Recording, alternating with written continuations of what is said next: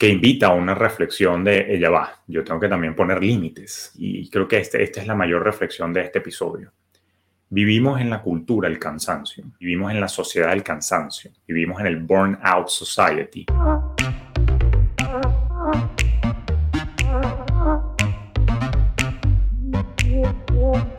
Acércate a las finanzas de manera simple y consciente para que tomes el control y disfrutes tu vida con intencionalidad. Soy Julio Cañas y esto es Despierta tus finanzas podcast. Un espacio con reflexiones, conceptos y tendencias para impulsar tu bienestar financiero en tus propios términos.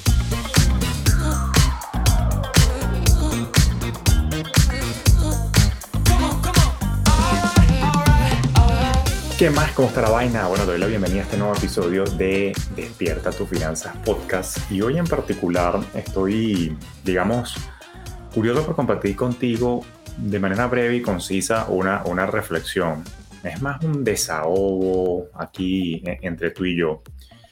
Y fíjate que me puso a reflexionar porque recientemente recibí la noticia respecto a que una persona con la que trabajé, aprecié, fue un mentor a su modo para no entrar en detalles, bueno, por revelar tantos detalles, falleció recientemente, 59 años. Una persona súper acaudalada con la que tuve el gusto de, trabajar para él y para su familia, de quien aprendí muchas cosas desde diversos ángulos, por decirlo de la manera más elegante.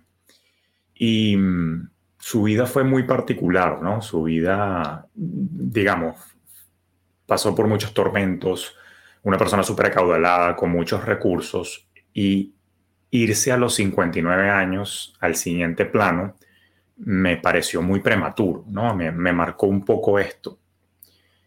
¿Por qué me marcó?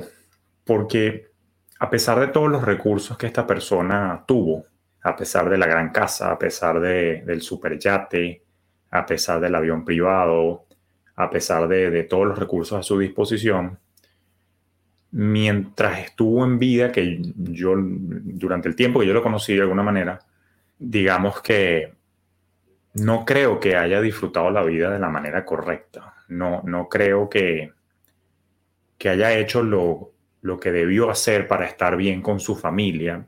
Y esta fue la persona que me enseñó, sin quererlo, o sea, me demostró a su manera que al final del día con sus acciones vi que el dinero no lo era todo, no era lo más importante, porque fue gracias a él a quien tuve la oportunidad de ver de primera mano, desde primera fila, que por más dinero que tengas puedes ser totalmente infeliz. Y cuando te digo que este pana tenía billete, créeme cuando te lo digo, tenía billete. Que jode. Y con todo eso tuvo una vida relativamente inestable. Empiezo con este tono un poco melancólico porque, porque bueno, es una noticia que me, me, conmovió, ¿no? Particularmente una persona que al final del día, en los últimos años que trabajé con él, pues pasó por un proceso de divorcio, distanciamiento de, de sus hijas. Y fue ahí, en ese 2013, cuando yo me pregunto, ¿de verdad? Entonces el dinero parece que no es la solución a todo. Es importante, pero no es la solución a todo. ¿Y por qué arranco con esta melancolía? Porque he estado reflexionando mucho, he estado haciendo muchos ejercicios de introspección. Te vengo a confesar que he estado trabajando mucho en mí en los últimos 24 a 30 meses, porque particularmente en mí quedó impregnado de aquellos días donde yo estaba rodeado de opulencia, había quedado impregnado muy en el fondo de mi subconsciente la excesiva necesidad por la acumulación de riqueza. Julio, te volviste loco, te volviste hippie. No, no, no es que me volví loco, me volví hippie. Evidentemente sigue siendo el tronco central de mi contenido financiero, porque al final del día la acumulación de riqueza, la acumulación de patrimonio, es lo que te va a servir a ti y a mí para poder tener libertad financiera en el entendido de que esto sirva de capital para que uno lo ponga a trabajar y uno pueda tener ingresos pasivos y después trabajar porque quiero y no porque tengo. Sin embargo, quedó en mí el vestigio y la obsesión por muchos años de enfocarme en acumular, acumular, acumular, acumular, trabajar, producir más, producir más, producir más. Y en mi sendero vi que naturalmente esto tuvo sus repercusiones en mi salud física. Fíjate que yo ya te conté en varios episodios que se detonó en mí las condiciones autoinmunes por un episodio de estrés horrible en el 2013-2014, que por primera vez estoy revelando o pseudo revelando, que también tiene que ver con la toxicidad del ambiente en el que yo estaba trabajando alrededor de esta persona que, que en paz descanse. Y entre otras cosas, me di cuenta que años después yo también me estaba haciendo daño a mí mismo, porque yo mismo estaba creando un ambiente tóxico para mí, aún en mi independencia. ¿Cómo así? Bueno, porque mi enfoque en sexivo en échale bola, como dicen en inglés, hustle, hustle, hustle, hustle, hustle, dale, dale, dale, trabaja, hiperproductividad. Y en, enmarcado yo en este apetito voraz por la superproducción, hiperproductividad, eh, característica del modelo capitalista que requiere una revisión, por cierto, donde me desempeño yo, que es en los Estados Unidos. No con esto estoy asomando y no voy a permitir ahorita el chalequeo de que, ah, bueno, te volviste izquierdoso. No, no, izquierdoso no, sino que ningún modelo es perfecto. Todo requiere revisión, todo modelo es perfectible.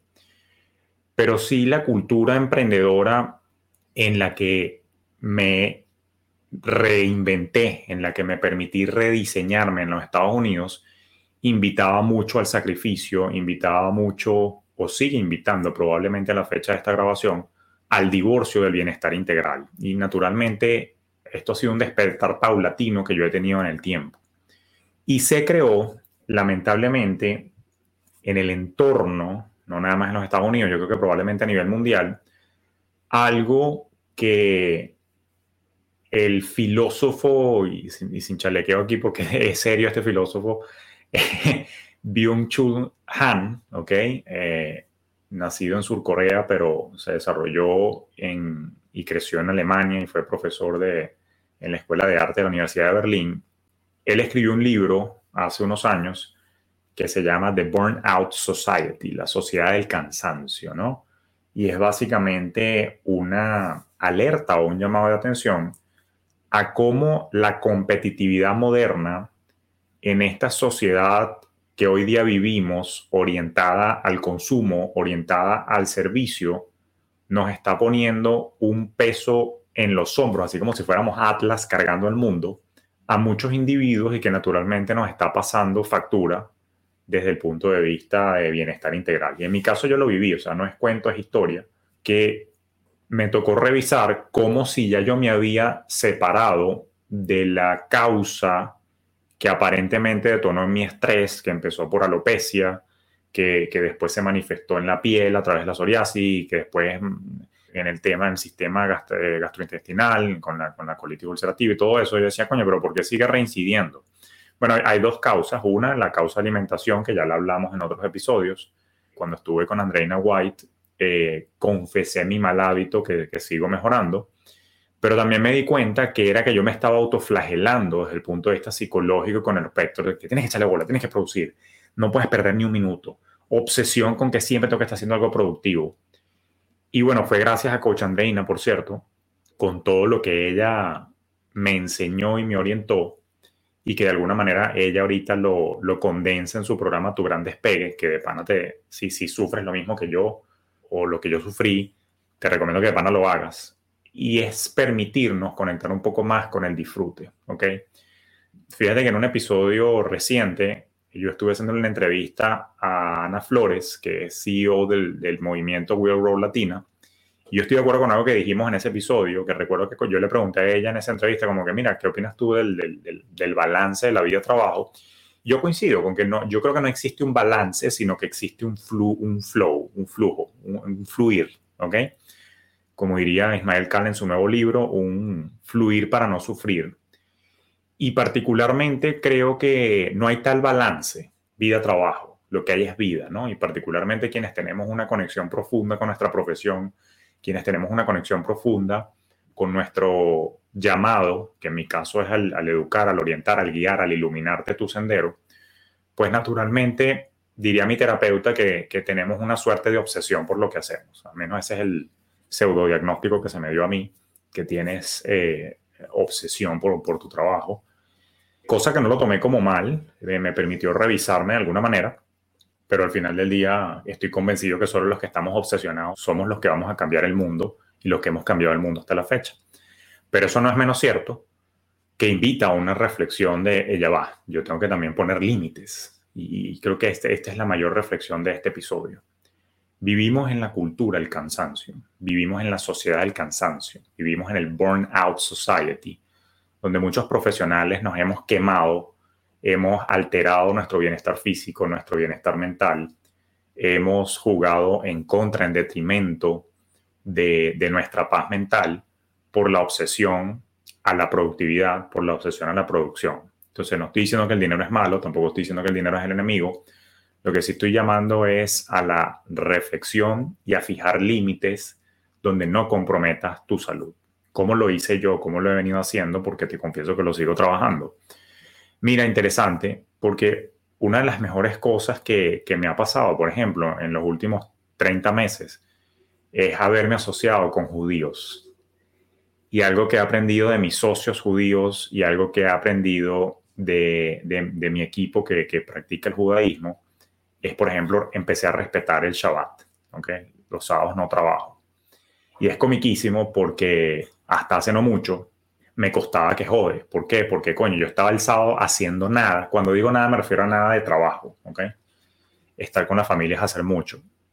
Pero estando con la familia, me sentía como que le estaba poniendo los cuernos, montando cachos a mi propósito. Como que no lograba estar en paz, mindful, presente, en el momento pensando en tengo que adelantar esto, mira, tengo que responder este correo, cómo tengo que mandar esta propuesta, coño, tengo que adelantar este video de este programa.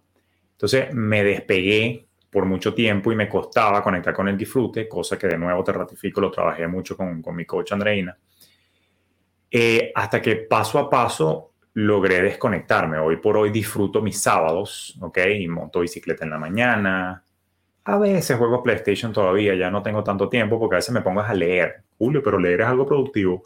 Bueno, o sea, pero no es de trabajo, o sea, leer es un espacio para mí de desconexión, conectar con otras ideas, más bien, más que desconexión. O sea, desconectar de lo que hago, quiero decir mi rutina, pero conectar con otras cosas. Y bueno, yo tengo la, la particularidad que en mi casa, te confieso que duermen hasta tarde, hasta las 11 de la mañana, 12 de la mañana, son dormilones en mi casa. Entonces, claro, las mañanas son para mí, son de mucha introspección. Sí, de vez en cuando me vas a ver que cuelo una que otra clase por ahí de alguno de mis programas, que, para mí es placentero, pero no lo hago, no es la norma. Entonces, aprendí a desconectarme los sábados, aprendí a desconectar el Shabbat, aprendí el viernes, antes de salir de las primeras estrellas, a decir Shabbat Shalom.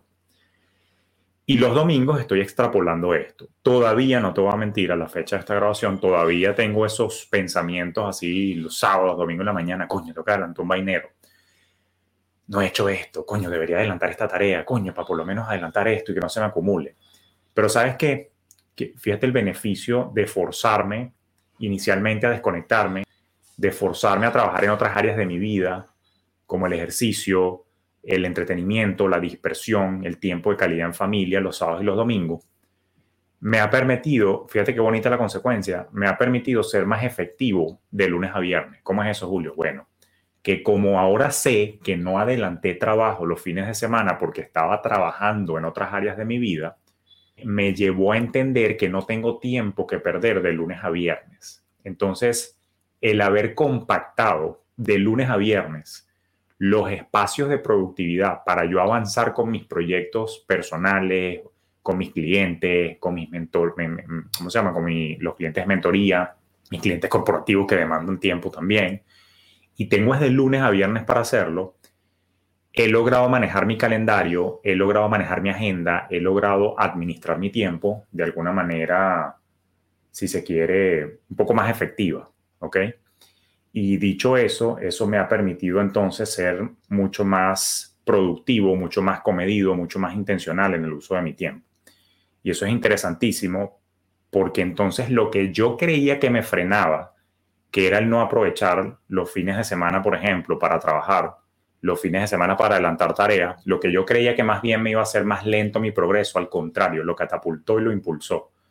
¿Por qué? Porque me permitió un nivel superior de organización, donde de alguna manera sí lograba el balance, porque de lunes a viernes le echo un cerro de bola adelantando cosas sin distracción, sin estar pendejeando en redes sociales, con un bloque puntual para revisar correo, un bloque puntual para revisar mis mensajes de Instagram de mi comunidad que disfruto y los contesto yo mismo en un 98%, me permitió ser, aplicar la técnica del time boxing. Coño, de tal hora a tal hora voy a hacer esto, de tal hora a tal hora voy a grabar el podcast, de tal hora a tal hora voy a hacer tal cual, toda cual cosa, de tal hora a tal hora voy a hacer esto.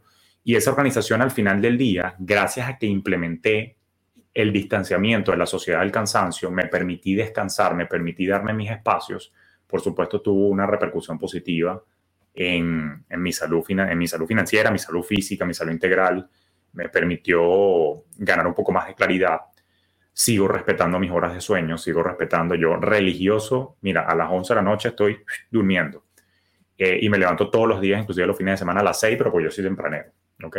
Entonces, coño, descanso mis 7, 8 horas todos los días, trato de hidratarme bien, trato de descansar y todo esto te lo cuento es porque me funcionó, o sea, me funcionó. Cuando empecé a aplicar todas estas vainas, crecí más, produje más, tuve más foco para tener mejores clientes, para sacar más proyectos, para adelantar el ritmo en, el que estaba grabando el podcast, para cubrir nuevas áreas.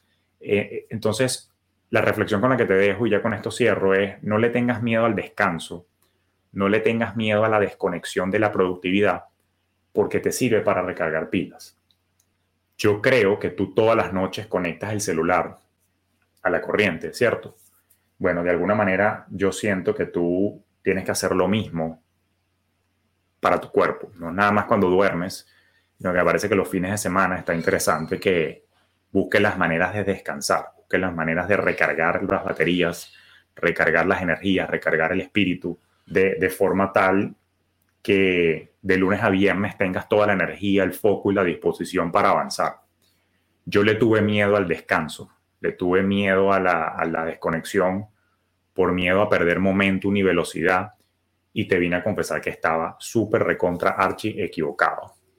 Al contrario, fue distanciarme de la sociedad del cansancio, fue reconectar con el disfrute, fue reconectar con el reposo, hacer las pausas cuando el cuerpo te lo pide, cuando la mente te lo pide, no es delito de vez en cuando aplicar lo que hacen los, los italianos, ¿no? El dolce farniente, la, la, dulzura y belleza de no hacer absolutamente nada. Y eso a veces simplemente implica quedarte tirado en la cama o simplemente quedarte tirado en el mueble viendo una película, viendo una serie, lo que sea, lo que te guste. Pero no hacer nada que tenga que ver con productividad directamente no es malo. Así que simplemente para cerrar quería nada, compartirte esta reflexión de que a veces hay personas que lo único que hacen es acumular dinero, a veces hay personas que son tan pobres que lo único que tienen es dinero y al final del día parten a otro plano y en verdad no disfrutaron, no vivieron, no conectaron. No es la vida que yo quiero, no es la vida que deseo para ti, pero ¿quién soy yo para, para imponer lo que, lo que tú quieras?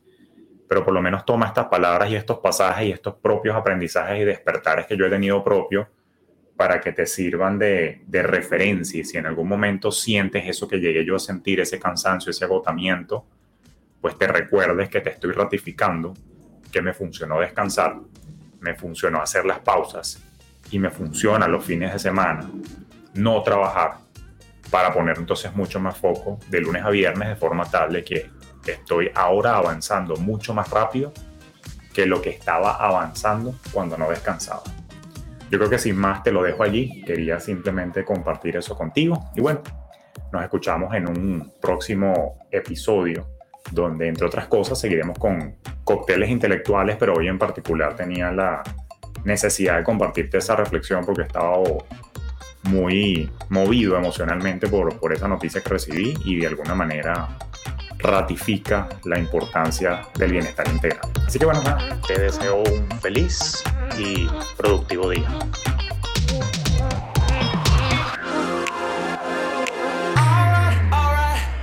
Esto fue Despierta tus finanzas podcast con Julio Cañas, un espacio presentado por Fintelhop para impulsar tu bienestar financiero en tus propios términos.